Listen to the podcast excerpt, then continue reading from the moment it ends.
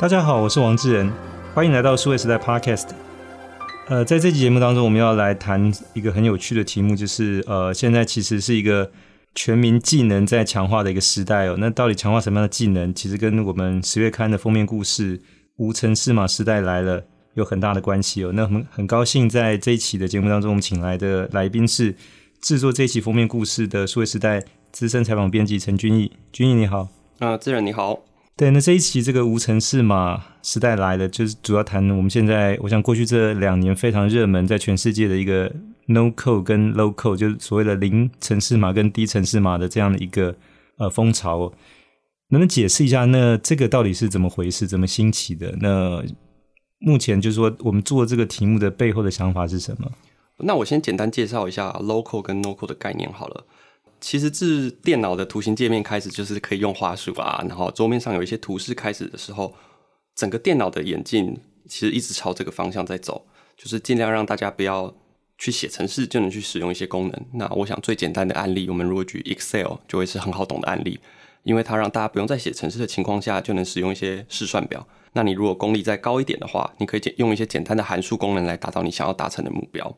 那为什么是现在我们来谈这个概念呢？呃，我想这边有几个重点。那第一个是，呃，非常急速攀升的数位转型需求，特别是因为疫情，那你一个公司不管你有没有做好准备，你都被迫你必须要面临这个转型的需求。那我想，特别是欧美，他们有非常这个急迫性的挑战。那另外一个是，工程师到底够不够？因为如果以美国劳工统计局的数据来说，在二零二零的年底有一百四十万的工程师缺口。这个缺口是，当然是指美国。那其放眼其他世界，我想的大部分的情况，只数字只会少一点，但大部分的情况是一样的。如果用这个两个方向来说，数位转型的需求提高，但是工程师却不够，那要怎么办？所以我们需要有更多我们俗称的平民开发者或者是公民开发者的角色来出现。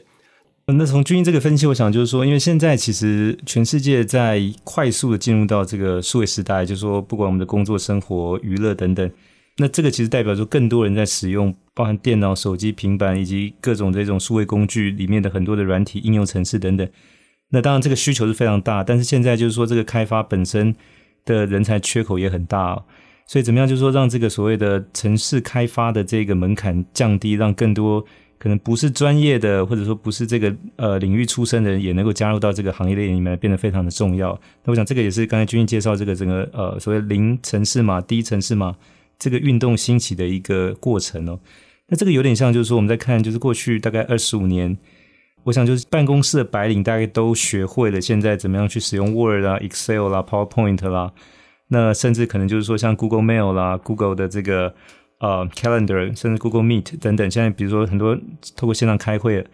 那这些其实都是日常生活的一部分了。但是在二十五年前、三十年前还不是这个样子，所以当时。我记得在三十年前的时候，学电脑打字是一个全民运动哦。除了打字之外，开始使用 Word 啊，那时候还没有到 Excel，就是大概使用 Word 这个，你会用一个文档去写作业，然后把它储存，然后把它列印出来去交报告。比起手写，那时候其实已经很不一样。那那时候包括很多的媒体也在做这个所谓当时的数位转型，就是说把一些可能还有排签字的工人的工作，就透过可能记者直接在电脑上写稿列印出来。我想这样的一个过程是持续不断在演进的。那到今天就是说，光会打字已经不够了，那你还这个 Word、Excel、PowerPoint 是必备的以外，就是说，那接下来怎么样也能够加入到就是说去简单去开发层次的这个行列？那这个就不只是一种就是说可能对自我的期许。我想这是整个大的环境都把我们往这个方向去推哦。那所以接下来问题想请教君毅，就是说那。呃，我想多数虽然说现在使用这些电脑的城市其实都蛮熟练的，但是毕竟都不是专业的开发者。那我们称为这个所谓的不不管叫城市麻瓜也好，或者说城市素人哦，那他需要经过什么样的一些训练，或者说什么样的一些课程，能够进入到这个所谓的就是简单开发城市的行列呢？其实我觉得，如果我们以概念性来说的话，很陈腔滥调的，我们就会说练习。因为，哎，就像志仁刚才讲的，我小学的时候是有一门课是要考打字速度的。那时候大家要去考证照，说，哎，我一分钟能打多少字？那也差不多十多年的时间，其实这件事情就已经内化成一个基本的能力了。那我想对这些城市麻瓜，或者是呃，我们讲你有意往平民开发者的路前进的这些素人，或者是职场工作者来说，在面对 local 或 no code 的时代，他们顾名思义，他们就是以低城市码或者是无城市码的工具嘛，所以它就是用一些拖拉点击菜单式的选项来取代了程式码。所以在这个时候，定义问题的能力就会变得非常重要。你要知道自己要做什么，你要先知道自己要做什么之后，你才有办法去寻找对应的工具。那我我想这个过程就是说，刚好因为君毅跟我大概差二十一岁哦，君毅今年刚三十，我五十一，就是呃，你小学在学打字，其实我小学那时候在练钢笔字，所以我想这个是很大的差别。那呃，我是一九八八年上大学，就是那个时候其实都要上计算机概论，那包含我想那个时候学的像这些城市的设计，包含像 Fortran、Pascal，我想对很多可能君毅现在这一辈年轻人，更甚至比你更年轻，大概那个都是属于上古的城市语言，应该很少人听过。到君毅的这个时候，应该是学 C 加加，那更年轻，现在可能二十几岁、十几岁学的是 Python 哦。那我们当时其实除了这个计算机概论、城市设计，还有一门课叫组合语言哦。那所谓组合语言的概念说，那你学的这些不同城市语言的城市，它将来要在某一个系统里面去应用上，你要怎么样把它叫出来？还还有一门这样的课。但现在可能组合语言这个课，大概在一般的这个都都不需要再教了。那当然，在我上大学的那个时代，其实更多是说你要去学习。整个电脑操作的逻辑，哈，那要把人当成电脑一样去写那个程式。但是我想现在这个这个就是大概十几岁、二十几岁的年轻人来讲，就是说更多是电脑已经具备某一种能力，就是说它可以去呃适应人的这种就是思维跟想法。所以我想这个也是所谓的呃城市麻瓜为什么在这个时候能够能够起来。那我想可能在我那个年代不存在城市麻瓜这样的概念，但现在因为就是说电脑其实已经慢慢。了解或者说电脑本身的操作是更加直觉人性化，所以存在有这样的一个可能性，是说即便你是素人，也可以投入到这个行列里面来哦。那但我想，即便如此的话，就刚才提到是说，它需要有一些定义问题，然后包含说，呃，就是了解，就是说这个，那能不能大概跟我们谈一下，就是那一个素人要真正能够到，比如说他可以去动手写出他自己的第一支程式，这个中间大概需要经历什么样的过程呢？我在这边举一个例子好了，我们这是访问中的案例。那他就是大家可能如果有在听 Podcast 是比较熟的？他是那个法律白话文的主持人，然后就是杨贵智律师。那他自己本身哎，律师我们直接想到是文组类别的工作嘛。那他其实很酷，他把自己的整个工作流程都数位化了。首先是律师是一个非常需要多纸张的工作，他因为不想用这么多纸张，所以他们把它全部都放到云云端上面。这件事听起来很没有什么。但是他，你要想想看，他把这些东西放到云端上面之后，它每一个文件之间需要有关联性，这个是比一般把资料全部丢上云端之后还要更进阶的嘛？还要知道他今天开庭的这个资料跟什么资料跟什么证据是之间是有关联性的，所以他必须要做出这个关联性，所以他使用了一个 Airtable 资料库的工具。比较酷的，我觉得是这个，他用了一个呃自动化工具叫做 Zapier，他只要在他的 Airtable 或者是 Dropbox 的云端工具上面上传了什么资料。会自动同步到另外一个云端资料夹上面，因为他就不用再手动再去同步嘛。他今天比如说要给他的客户一些什么开庭的资料，也都是用这个 Zapier 去自动去同步了，他就不用说，哎，我今天九月三十号还要再自动手动传给去某一个客户资料，因为你总有一天你会忘记嘛，而且他是个人工作者，那他这样长久下来，他就觉得会对这客户造成他的不信任。他如果能自动化这个流程，客户可以很密切的去追踪他每一步在干嘛。他的进度到哪里，他就会觉得客户会觉得他是被信任，他就可以去信任这个律师。所以我觉得这是一个非常好的案例。他是虽然是一个，这只是他在呃数位化工具里面的其中一小步啦。他虽然是律师出身，但他却可以利用这些数位工具去自动化他整个流程。我也有问过他说难吗？因为我想这可能是很多人的问题嘛，难吗？他倒是觉得还好，因为他说我们这是从小就是有在接触电脑，他跟我差不多，可能三十多岁吧。从小都有在接触电脑的人，只要不害怕电脑，愿意去尝试，你能定清楚定义你的工作流程的哪一段可以使用这些工具取代的话，他说其实并不困难。那我想这是很可以给每一个人的建议，去查询自己工作上面有什么是繁琐、繁复的工作，以及现在有什么数位工具能够解决。那我想这是一个非常好的案例。是，那我在君毅的这个封面故事里面，其实也提到说，也引用像 Garner 的这个研究资料，说到二零二四年之前，就是大概有会有百分之六十五的新的城市开发出来，是透过这种零程式代码或者低程式代码的这种素人手上所完成的。那当然，这个会是一个非常高的比例。那当然也在这个方向之下，现在许多的这个素人，就刚才像提到这位律师，其实也能够简单自己去动手完成这样一个帮助他去整理那些平时可能很复杂，就是量很大这些纸纸张文件的这个东西的电子归档哦。那回过头来就是说，呃，如果说在二零二四年会有百分之六十五的新的城市是透过现在这些素人的手上所完成的，那哪些产业或者哪些企业现在在这里面是最积极在推动或者说在主导这个呃无城市码的这个时代的这种进展呢？呃，我想第一个直接受到冲击的绝对是 MarTech，就是我们俗称的广告科技产业，因为它本身呢就是一个跟数据为伍的产业，它的从业人员都非常非常习惯跟数字打交道。不管是你要看流量啊，你要抄媒体啊，这些行销人员，我们普遍称的行销人员，他们每天都在跟数字为伍。那 local 跟 no-code 的崛起，只是能让让他们往更深的方向走。什么是更深的方向？就是比如说像分析，以及比如说跨部门的数据。那我这边讲一个分析，我们现在很习惯说，哎，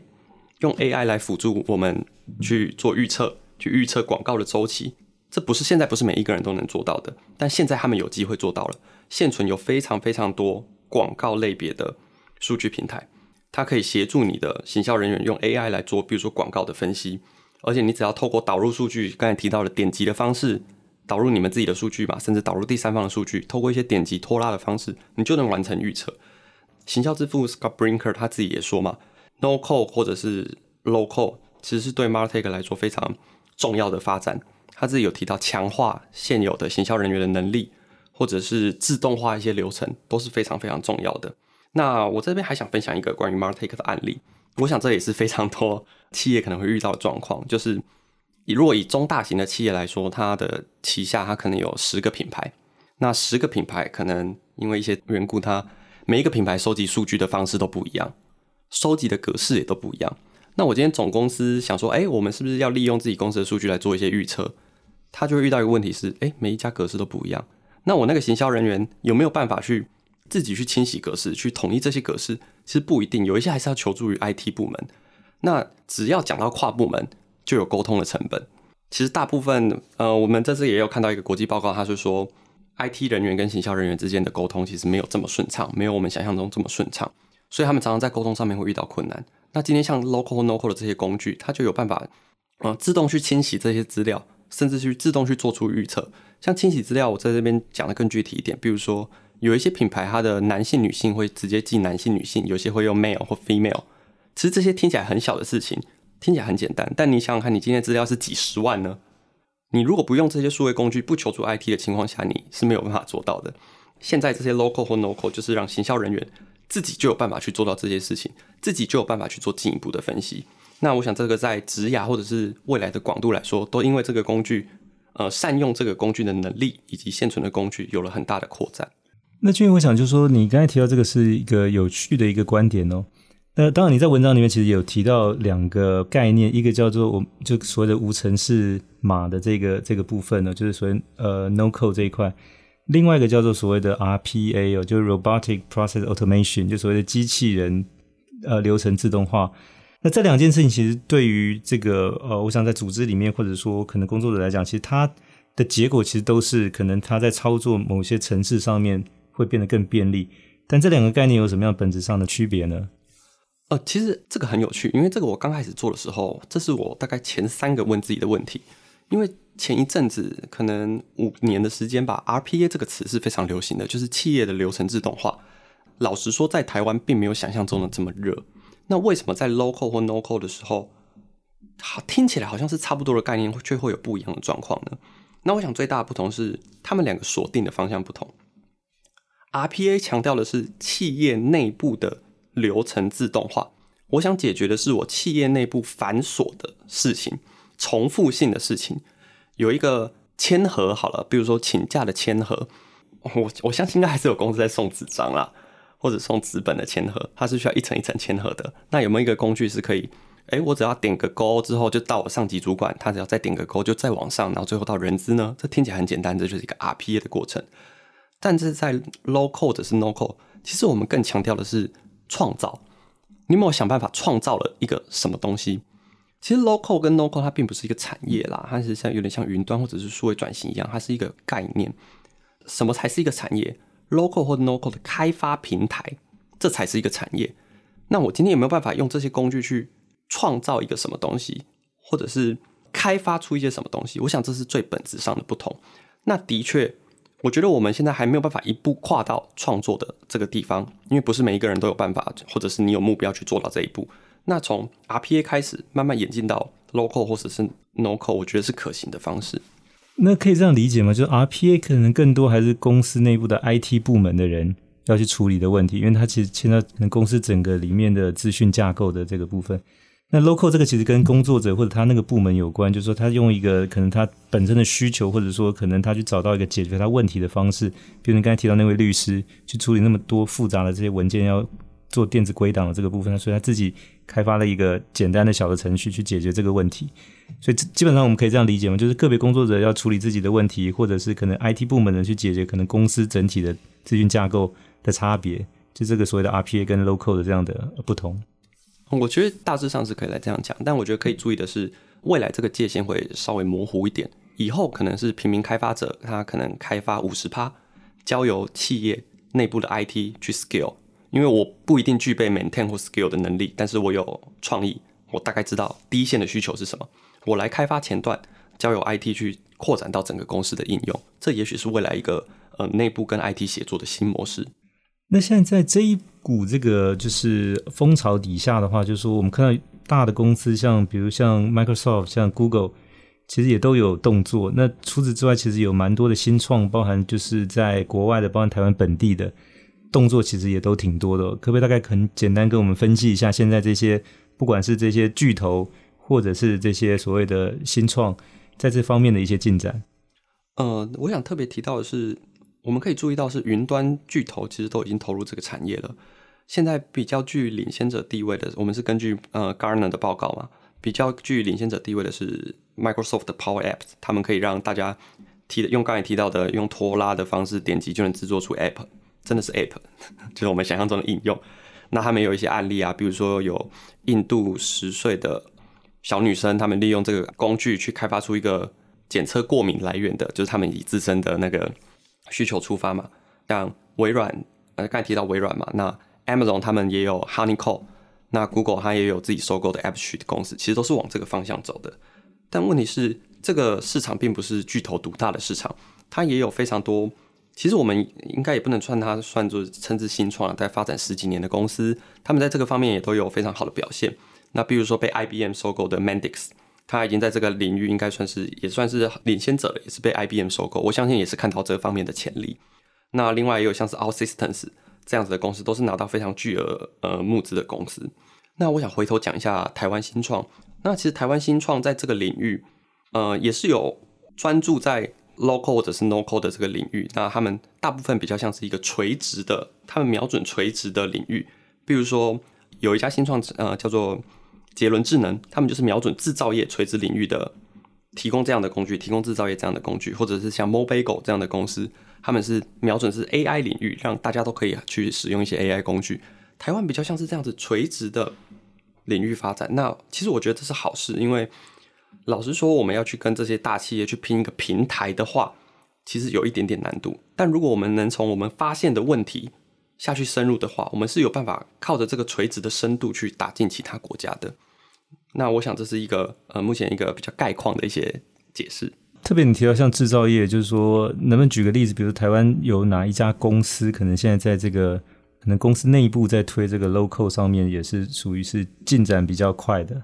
在这边的话，我们发现就是友达，它其实是一家蛮积极在这一块的公司。他们在蛮多年前就已经意识到说。要让大家都有解决问题的能力，所以他们透过内部去开发了一些 No-code 工具啊，去追踪一些供应商的财务资讯，或者是只要有地震的时候，他们会立刻通报它震央附近的供应商。其实这些听起来都是简简单单的小东西，但其实它自动化起来的话，其实会对公司有很大的帮助。然后他们也送员工去上课，那我想最重要的是，他们也把主管送去上课，因为我想这才是比较重要，主管是有。沟通能力有执行权力的嘛，或者决策权力的，对，有决策权力的。那他们把主管送去上课，主管其实才听得懂说，哎，工程师，你今天想要做这件事情有什么好处？他们也是，因为他们有很多工厂嘛。那今天这个工厂自主性开发出了一个呃增进良率的一个城市，它可能可以侦测温度，然后机台的震动、湿度什么各项的参数。那他们就把它打包放上他们自己的平台，其他的工厂要使用，他们只要下载下来，然后调整一些参数，就能呃立刻部署到自己的工厂里面。那我过去我们一直在谈说工业四点零啊，或者是智慧制造啊，或者是数位转型，都是由上而下比较多。我老板宣布我要数位转型，那大家来找说有什么东西可以数位转型。那我想用这种方式的话，local 或者是 no code 的方式的话，它其实是由下而上的，它是从第一线需求。我第一线的人遇到了什么问题，来去解决，所以我觉得这是跟由上而下的数位转型最大不一样的地方。另外还有想分享的是，这是我在访问过程中的一个案例，我觉得也是非常真实的案例。受访者就跟我说，有一个工厂啊，它机台出了问题，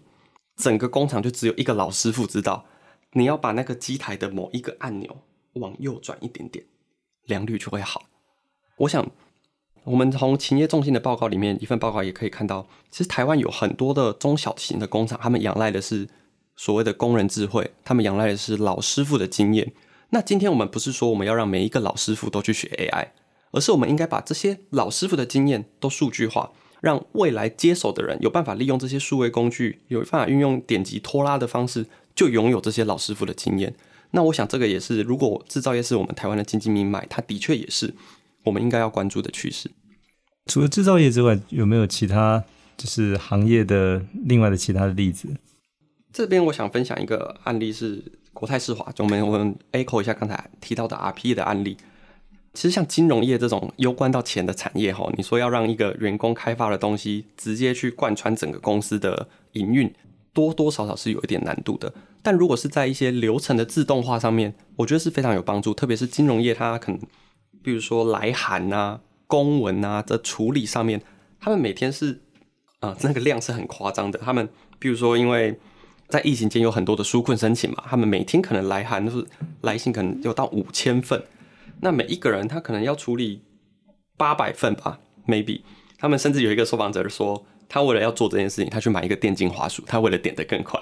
那他们内部的员工呢，就自己去开发了一些 RP 的小工具。让他们在处理公文的上面可以更快的去审阅这些公文。那我想这是一个比较呃容易实现在金融业这样大企业里面的一个状况，因为他们从他们自动化的流程是一些比较真的是繁琐的功能，然后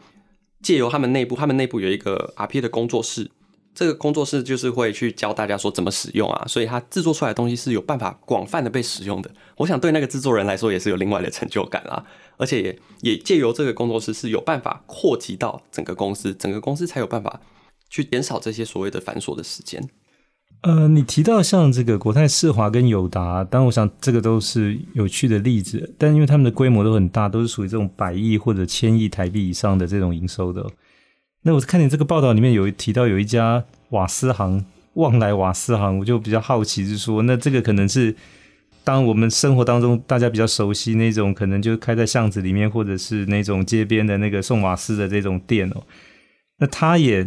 参与到这个 local 就是的行列里面是怎么回事？这个例子可以跟我们分享一下吗？其实我们不要觉得说 local 或者是 no-code 它是大公司的专利哈，它其实特别适合中小型的公司。为什么？我们在这次访问的过程中呢，跟很多接触船产的资讯公司聊过，他们都提到一个状况是，很多台湾中小型的公司是没有 IT 的，他们只有 MIS，讲白话文就说就是来修电脑的，他们并没有开发或创造的能力。那今天要数位转型的话，老实说他们是人手不足的。其实非常符合我们刚才提到这些美国缺工或者是数位转型提高的现况。通常是说，可能老板自己或老板的儿子就进了 IT，对，对，特别是老板的儿子修电脑的，请他来看一下。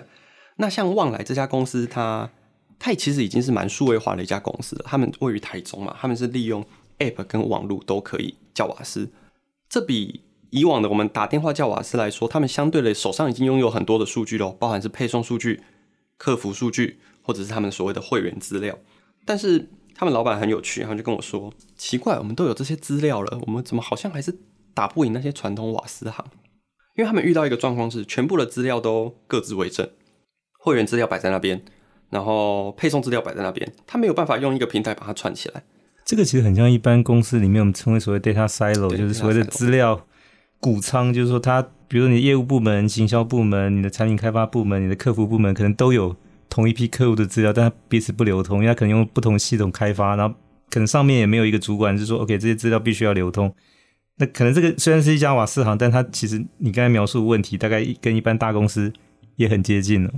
他就遇到了这个问题嘛，但是。你说他要请他的 IT 来做嘛？他可能不是他最 priority 的事情。那他们就是利用他们接触了呃 NoCo 或者是 Local 的平台，他们利用一个数位平台，有办法把这些数据全部整起来。那个老板做的第一件事情就是他做了一个 dashboard，把全部的数据都弄在上面。他说他每天早上起来，他就直接能看到多少配送，多少金额，他不用再去看请财务说，你可以帮我整理一下上周的财务报表吗？或者是上周的配送成绩吗？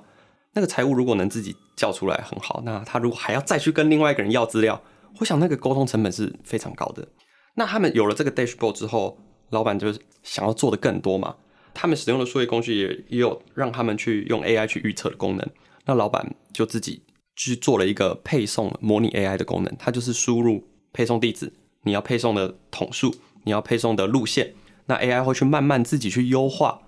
呃，优化出一个配送路线，说，哎，你这样子是可以降低成本的，因为瓦斯配送成本是一个非常占的非常大的一个部分嘛。如果大家买的瓦斯都是差不多成本的话，配送成本就是你的决战之地嘛。那他们就是慢慢去配合这个 AI 模拟出来的路线。那他们跟我说的数字是，平均如果瓦斯配送的每一桶的成本是八十块的话，他们能降到六十块以下。那如果是有很多顺路送的情况，说不定还能压到三十块底下。那这个老板，你说他懂？资讯，他是一个工程师嘛？其实也不是，他他说他学过一点统计，然后在这个数位平台工作人员的早期的协助之下，他大概一两天的情况，他就能摸透这个数位工具。那我想这个是特别适合中小企业的案例。那他也提到了，他现在有这个配送之后，他下一步他想要做的是在每一个瓦斯桶上面去装一些感测器。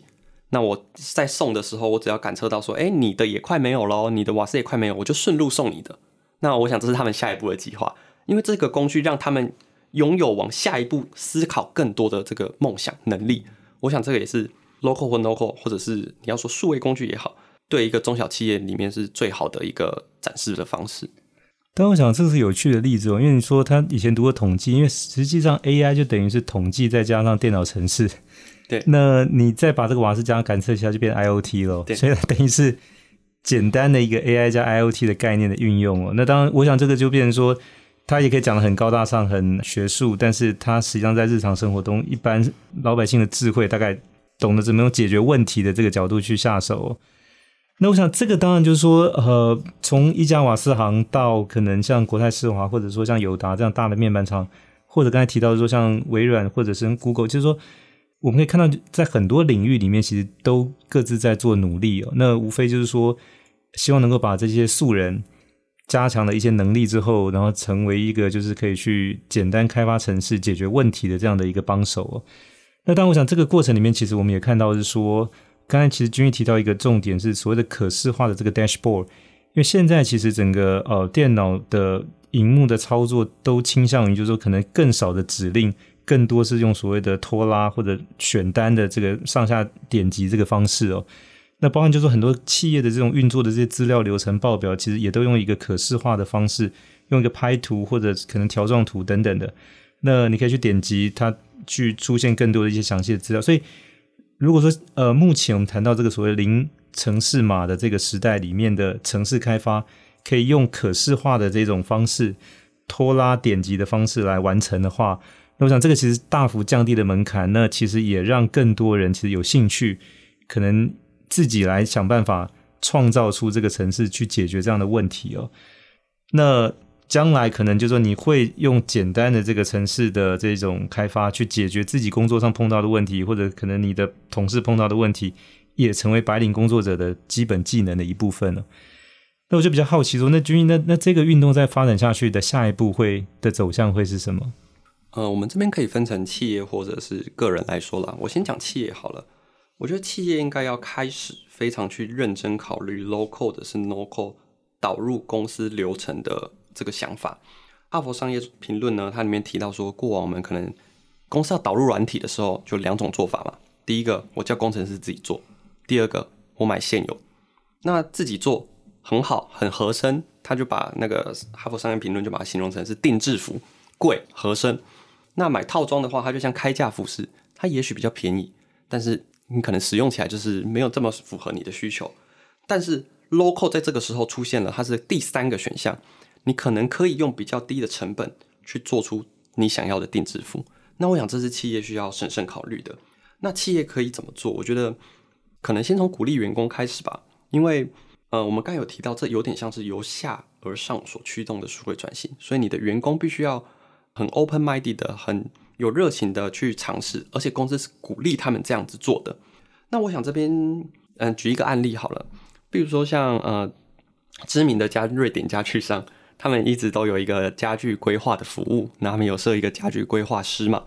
但是他们可能以往比较没有那么好的那个预定服务，所以使用者、消费者来想要预定这个服务的时候，有时候会扑空。其实这使这个消费体验是不一定好的嘛。那他们内部的员工就打造自己弄了一个很简单的一个预定的程式，就可以解决这个状况。公司看到之后就非常鼓励这种情况，他们自己去导入了顾问，甚至把这个系统去串了 ERP，他们直接可以看料嘛。他规划师他帮你规划的时候，总是要知道有没有料可以用嘛。所以你看，他一个小小的从第一线出发的，最后变成整个公司都可以使用的一个服务。那我想这个是企业都必须要开始考虑的方向，就是鼓励员工，并且去考虑这个 local 跟 no code 的解决方案。那另外一部分就是个人面来说，我觉得个人面来说，就像智仁刚才讲的，Word 跟 PPT，甚至我们一开始聊到了这个打字的功能，这以往都是需要练的，现在都已经是内化了。在未来，就是会不会你主管就跟你说，你下班的时候用。Machine Learning 来做一下预测，那我们明天开会的时候用，其实这都是有可能的，只是它多久之后会发生，我们不知道，但它真的是极有可能会发生的事情。所以，我们个人，我们为了在我们未来的 竞争力上面能够更加提升，所以我们应该尝试去跳脱一下舒适圈，先从我们自己身旁可以是不是有什么东西可以数位化？我们可能先不要想这么多，说要创造，我们可以先从数位化开始去增进自己的效率。光是增进效率这个点子。可能就可以再让你在职场上面脱颖而出。然后，如果你增进了效率的点子又是适用于整个公司的，那你在无形之间，其实也不要说无形之间，你有形之间，你就可以改变这个公司一小部分。那对于你个人的职场发展，我觉得是非常非常重要的。所以，我们提到未来的竞争力，也许有可能有一天会跟这些数位工具、local local 工具正式的挂上画上等号。那问题比较好奇，就是说，因为我们现在虽然说刚才提到用点击。拖拉，然后这个就是菜单 menu 点选上下的方式去完成可能一个简单的城市的这个开发，有没有可能将来就是说像现在的这种所谓的 smart agent 语音识别更成熟之后，以后可能直接叫 Siri 或者直接叫 Cortana，或者是说这个 Echo Amazon 这个，就是哎帮我完成一个程式，然后这个程式的功能要什么？就是说你用口语去表达，它能识别你的语义之后，它就机器后面去完成这个程式跑出来这样子。现在的确是有这样子的功能，就是我们提到的自然语言的指令嘛。但不过他们现在还比较限缩在你的指令必须要有一定的格式，就比如说我如果要做每月的库存预测，我必须要有每月库存预测，它有一些关键字的使用，它必须可能要练习一下语法。其实这跟写程式有点像，只是它那个字变成自然语言。对，因为早期的话，你都要学会那个什么 if then，然后 begin end，然后 go to 哪一第几行的程式，你要 import 哪里。但是以前呢，后来就变成说，相对可能你只要解决关键字，比如你刚才提到像每月库存预测这些东西，那在后面可能就是说，连这些关键字都可以直接用自然语言的方式，就像是对话的方式去识别。那当然，这个现在对话其实已经功能存在，它只是说去执行你要求它做的动作，可能就是呃帮你查某一笔资料，或者把这个灯打开，或者说可能你的空调到几度。那下一步等到将来是，如果真的，也许再过五到十年之后。AI 时代来临，可能程序的开发连这个所谓 local no code 都不需要，就到时候就是一个 code free，就是你就不需要这些了，直接用对话或者是就是打字的方式，用自然的这个就可以完成哦。那我想，当然这个也呼应到，就是我们刚才谈到是，呃，三十年年前，我记得那时候大学的科系，当时只有所谓的资讯工程科系哦，二十年前开始有所谓资讯科学的科系出来，主要是针对是软体，因为资工主要针对还是硬体的。那十年前开始，像资管这些科系是比较热门，说那在你的软体之上，怎么样去做更多这种资料的管理、这种系统跟城市的管理哦？那当然，我想就是说，现在这个所谓的 local no code 开始是说，更进一步，是说，那让这些非资讯相关，不管是硬体、软体的背景的，也可以参与进来哦。那我想，这个是一个整个社会往数位时代在跨的过程里面，不能只依靠专家跟技术人员哦。那其实大家都必须要参与进来，成为其中的一份子。我想，这个也是呃，我们在谈这个题目的一个背后一个很重要的意义哦。